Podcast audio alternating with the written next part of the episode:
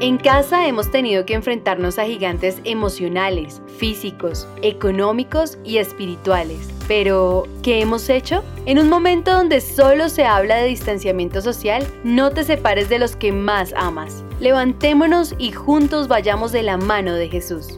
Bienvenidos a casa familia. Hoy estamos más unidos que nunca. Hoy vamos a hablar de valentía, un llamado a la valentía. Llevamos 160 días de cuarentena, hoy estamos cumpliendo 160. Nos dijeron que era por 15 días y luego la ampliaron otros 15 y otros 15 y así sucesivamente. Todos pensamos que esta pandemia iba a ser controlada rápidamente, pero no. Seguimos en cuarentena. Y si la palabra tiene que ver con 40, estamos completando hoy cuatro cuarentenas. Bueno, hay familias y personas que han tenido que vivir y están viviendo momentos muy duros, como pérdida de familiares, el contagio con sus respectivas consecuencias, economía difícil, presiones fuertes del trabajo, pero hasta aquí han mostrado gran valentía para lidiar con estos tiempos oscuros, agarrados de la mano del Señor, creyendo que vamos a salir adelante y en victoria. ¿Saben qué, mis hermanos?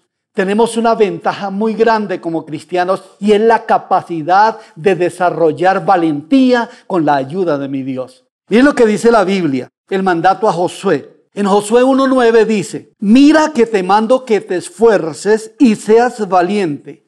No temas ni desmayes, porque Jehová tu Dios estará contigo a donde quiera que vayas. ¿Oyeron bien? Ahora, definamos un poquito lo que es valentía. El diccionario nos dice que es determinación para enfrentarse a situaciones arriesgadas o difíciles. ¿Tiene que ver algo con estos tiempos? Claro que sí. Una segunda definición es actitud y determinación con la cual un individuo hace frente y responde a una situación de peligro, de miedo o de riesgo. La tercera definición, escuchen bien, no dejarse intimidar y no retroceder ante la amenaza, ante el cambio, la dificultad o el dolor. Entonces, valentía tiene que ver, mis hermanos, con confrontaciones fuertes. Y es lo que estamos viviendo, confrontando un tiempo tremendo. Ahora, ¿qué tiene que ver acá el versículo con la valentía? Dios le da a Josué un mandato acompañado de promesa, porque Josué va transitando un camino desconocido hacia la tierra de las bendiciones. ¿Y qué pasa? Que Dios le da esta promesa frente a unos muros que oscurecían la visión de lo que les esperaba. ¿Qué les esperaba? Gigantes, ejército numeroso, más fortalezas para derribar. Entonces, el mandato es ser fuerte y valiente. La promesa es acompañamiento continuo de Dios en todo lugar. Mis hermanos queridos, este es un tiempo de incertidumbre, de muros, de oscuridad, en los cuales la valentía y la confianza en Dios se hacen absolutamente necesarias para programar un futuro de gloria, pese a todo lo que nos rodea. Escúchenme bien esta declaración. Cuando leí este versículo, pensé, a quien Dios escoge para grandes cosas, le pide que sea fuerte y valiente. Bueno, no sé si a Josué se le pasó algún día por la mente que sería él quien quedaría registrado en la historia como el que conquistó la tierra prometida y la repartió a Israel. ¿Qué hay detrás de toda esta situación que estamos viviendo para ti? Sigo pensando que grandes cosas te esperan, mi amado.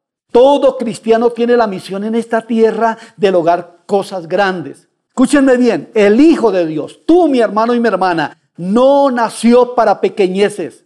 Eso nos lo deja ver el Señor a lo largo de la Biblia en sus promesas. Esta, al que cree, todo le es posible. Escuchen, al que cree, todo le es posible. Luego, en Marcos, el capítulo 16, eh, ustedes saben ese, ese, ese versículo maravilloso de promesa del Señor, y dice, y estas señales seguirán a los que creen. En mi nombre echarán fuera demonios, hablarán nuevas lenguas, tomarán en las manos serpientes, Y si bebieren cosa mortífera, no les, no les harán daño. Sobre los enfermos pondrán sus manos y sanarán. ¿No es eso cosas grandes, hermanos? Y también a Marta cuando Jesús la confrontó allá frente a la tumba de Lázaro. Él le dijo, ¿no te he dicho que si creyeres verás la gloria de Dios? Este es tiempo, mi hermano, para creer que vamos a ver la gloria de Dios, que vamos a tener, hermanos, en esta valentía la gloria de Dios descendiendo sobre su pueblo, sobre su iglesia. ¿Qué tanto hemos desarrollado la valentía en estos tiempos de pandemia y qué nos falta lograr? La valentía es una de las fortalezas de la persona que es importante entrenar sin ella es probable que no alcancemos el potencial o de pronto la serenidad y la satisfacción y el crecimiento personal integral. Y es que la valentía la necesitamos, hermanos, en todas las áreas de la vida. Tú necesitas la valentía en, en este momento para enfrentar todo lo que viene. La vida está llena de altibajos. Nosotros lo sabemos. La vida consiste en una serie de momentos altos y bajos que nunca tal vez los habíamos experimentado como ahora. Momentos de gozo y promesa mezclados con temporadas de retos, pero también de dudas. ¿Será que sí puedo? Se preguntan algunos. ¿Podré sobrevivir a este momento?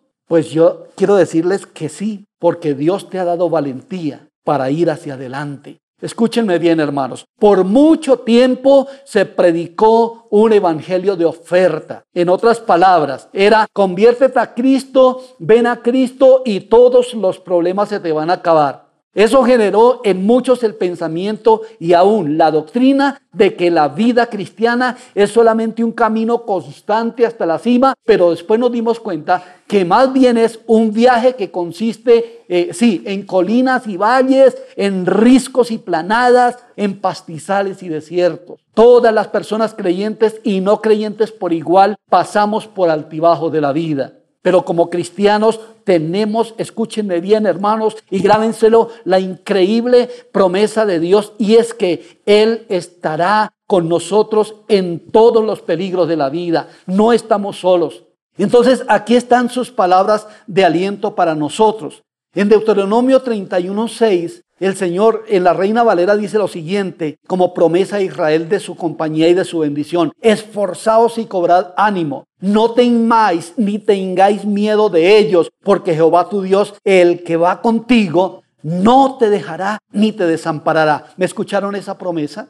No estamos solos atravesando este valle de sombra de muerte. Él ha prometido que no nos deja y que no nos desampara. Pero bueno, en la, nueva versión internacional, el mismo versículo dice, sean fuertes y valientes, no teman ni se asusten ante esas naciones, pues el Señor tu Dios siempre los acompañará, nunca los dejará y nunca los abandonará. Nada, hermanos, nada nos puede amedrentar ni paralizar en el camino en que vamos marchando.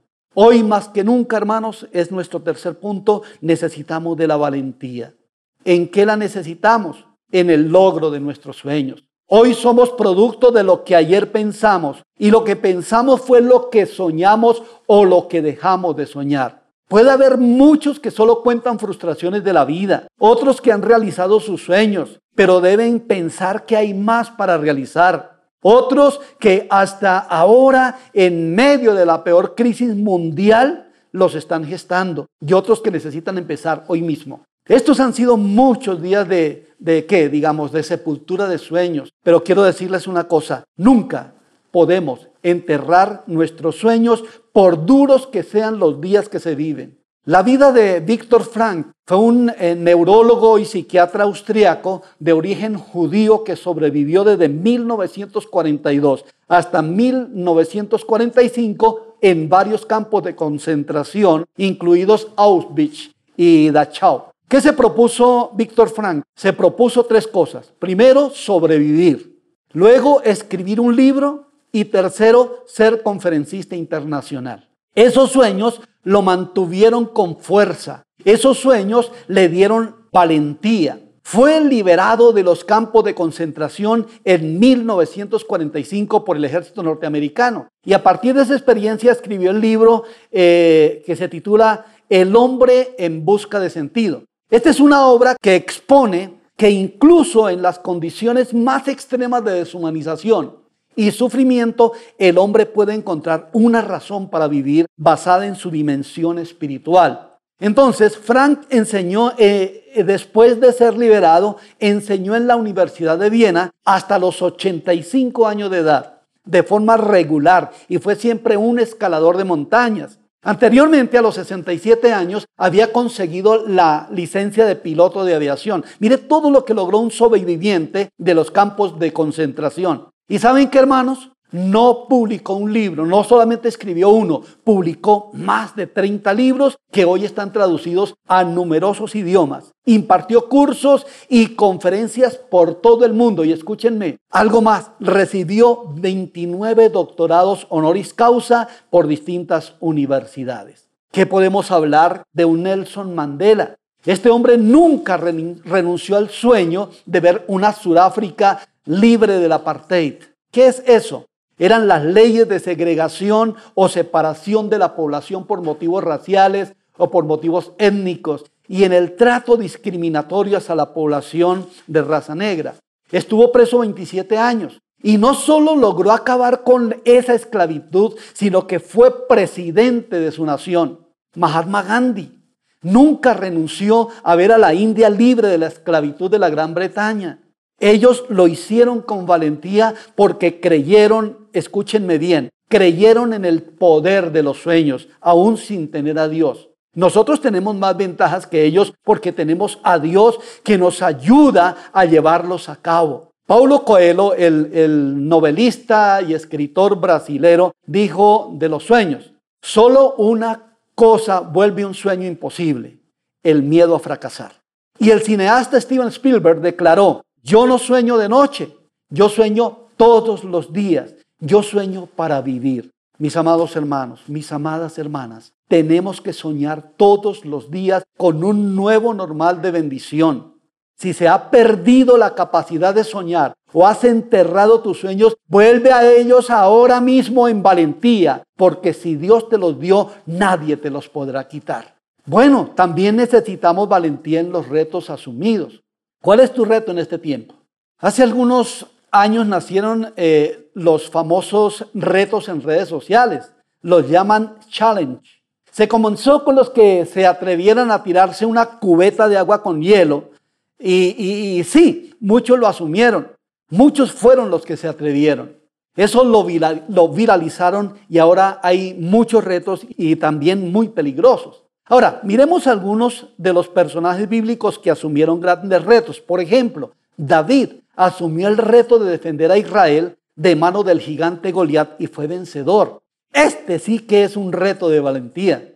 Casi a diario, mis hermanos, aparecen gigantes con potentes armas para producir temor e impedir nuestro camino al terreno del bienestar integral. Quiero decirles acá, David no tenía ninguna experiencia en la guerra. David no estaba entrenado y tenía fuertes músculos. David no era un gigante, David era un niño, alguien que no estaba experimentado para vencer un gigante. Pero él le creyó a Dios.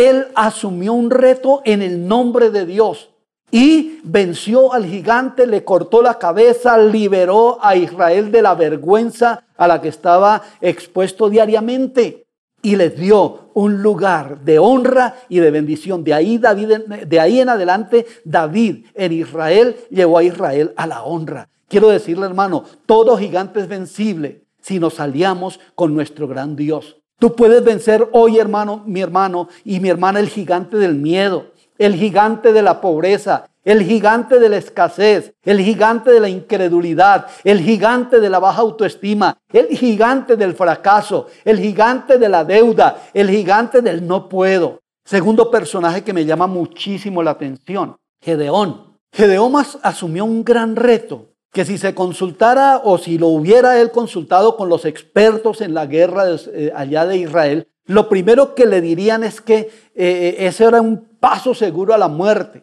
¿Cuál fue el reto? Enfrentar un ejército de madianitas que tenían 135 mil soldados, 135 mil hombres y él solo con 300. Eh, claro, estos 300 igual de locos a su jefe. Este reto, Gedeón, escúchenme bien hermanos, lo consultó solo con Dios.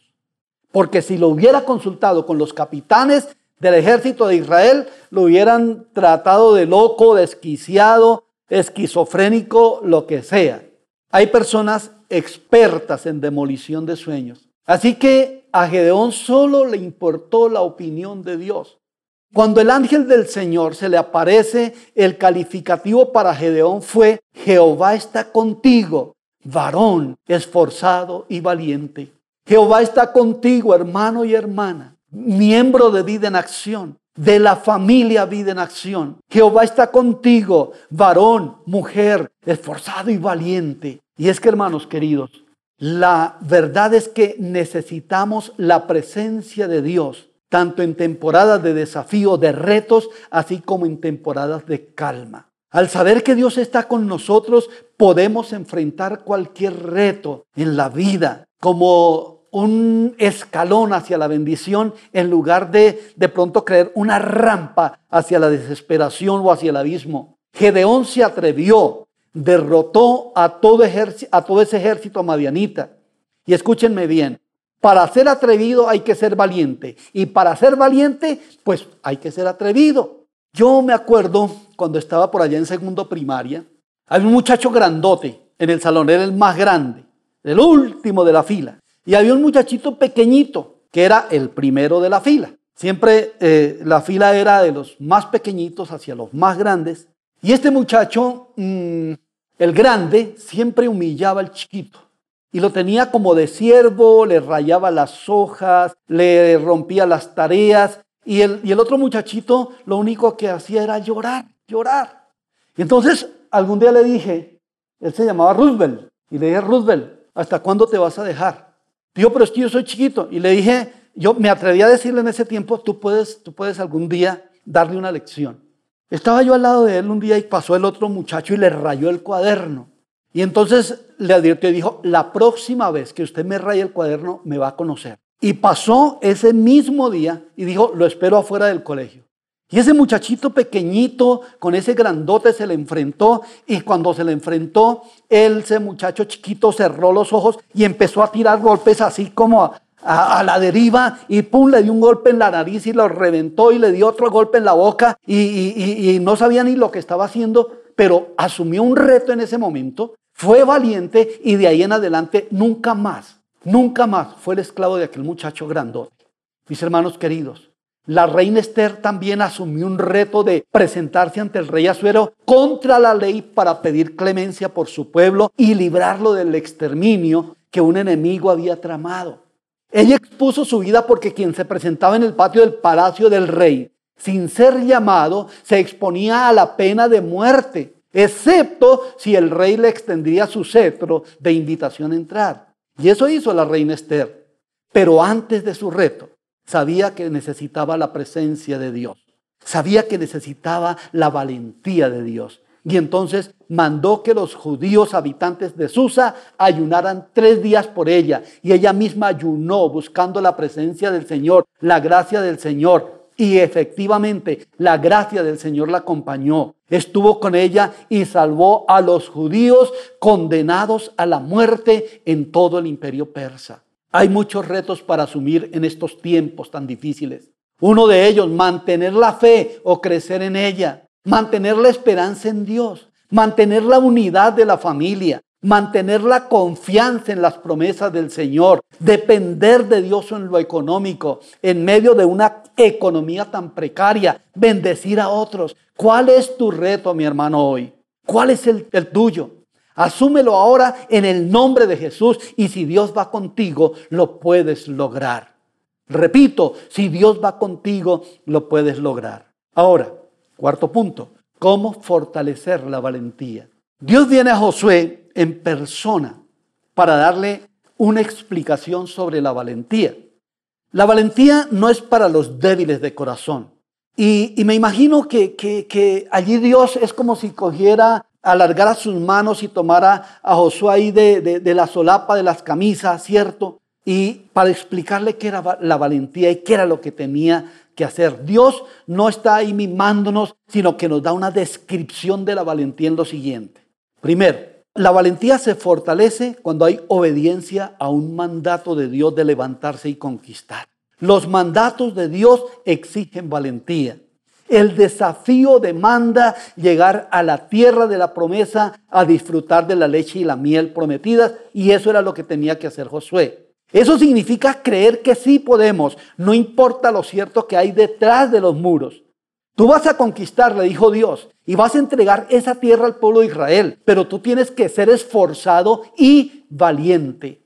Este tiempo incierto, hermanos queridos y hermanas queridas, nos lleva a pensar más allá de los muros de la pandemia, en una bendición gloriosa que nos espera. Piénsalo. La valentía no la da Dios por el simple hecho de tenerla, nos la da para algo, para triunfar, para seguir adelante. En segundo lugar, la valentía se fortalece sobre la seguridad de la presencia de Dios. Aquí dice el versículo, perdón, aquí dice el versículo 5. Nadie te podrá hacer frente en todos los días de tu vida. Como estuve con Moisés, estaré contigo. No te dejaré ni te desampararé. Y creo, mis hermanos queridos, que hasta hoy, hasta este día, ya habiendo experimentado 160 días de encierro, Dios lo ha cumplido. Dios no nos ha abandonado. La valentía se potencializa cuando le creemos a Dios. Josué le creyó a Dios. David le creyó a Dios. Gedeón le creyó a Dios. Esther le creyó a Dios. Y la valentía se potencializó. Asumieron grandes retos y quedaron en la historia como débiles que se agigantaron y vencieron. Cada miembro de vida en acción será un valiente, potente que saldrá adelante a pesar de las limitaciones actuales. En tercer lugar, la valentía está anclada por la palabra de Dios. El éxito o fracaso está unido a tu relación con la verdad. Hay tres cosas interesantes en este versículo cuando él le dice, esfuérzate y sé valiente. Dice, nunca se apartará de tu boca este libro de la ley, sino que de día y de noche meditarás en él para que guardes y hagas todo lo que en él está escrito, porque entonces harás prosperar tu camino y todo te saldrá bien. La valentía tiene que ver mucho con la proclama de la palabra. Se proclama y se cree. No, no se apartará de tu boca. Eso demanda una declaración. Cuando Josafat se encontró sin saber qué hacer, proclamó las promesas de Dios, las promesas de defensa que estaban escritas y fue ayudado. La Biblia nos dice, porque de cierto os digo que cualquiera que dijere a este monte, quítate y échate en el mar, y no dudar en su, en su corazón, sino creyere que será hecho lo que dice, lo que diga será hecho. Esto es usar la autoridad para lograr imposibles. Si viene el desaliento proclama, la Biblia dice, diga el débil fuerte soy. En medio de la soledad proclama, Dios no me dejará ni me desamparará. Cuando hay escasez, proclama, Dios suplirá todas mis necesidades conforme a sus riquezas en gloria.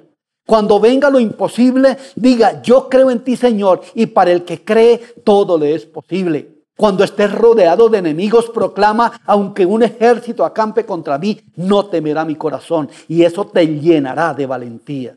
La otra cosa es, eh, medita sobre la palabra. Dice, porque de día y de noche meditarás en él, en el libro.